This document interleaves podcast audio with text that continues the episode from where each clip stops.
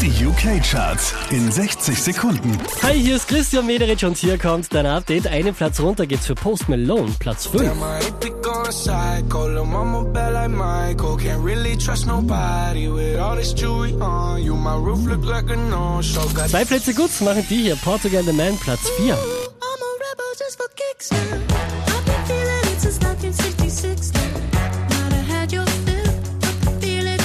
Diese wie letzte Woche Platz 3, das ist Dua Lipa.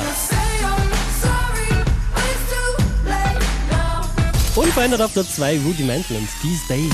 sit down together and laugh with each other about these days, these days. An dem gibt's kein Vorbeikommen. Wieder auf der 1 der UK-Charts, das ist Drake. I don't wanna die for them to miss me. Yes, I see the things that they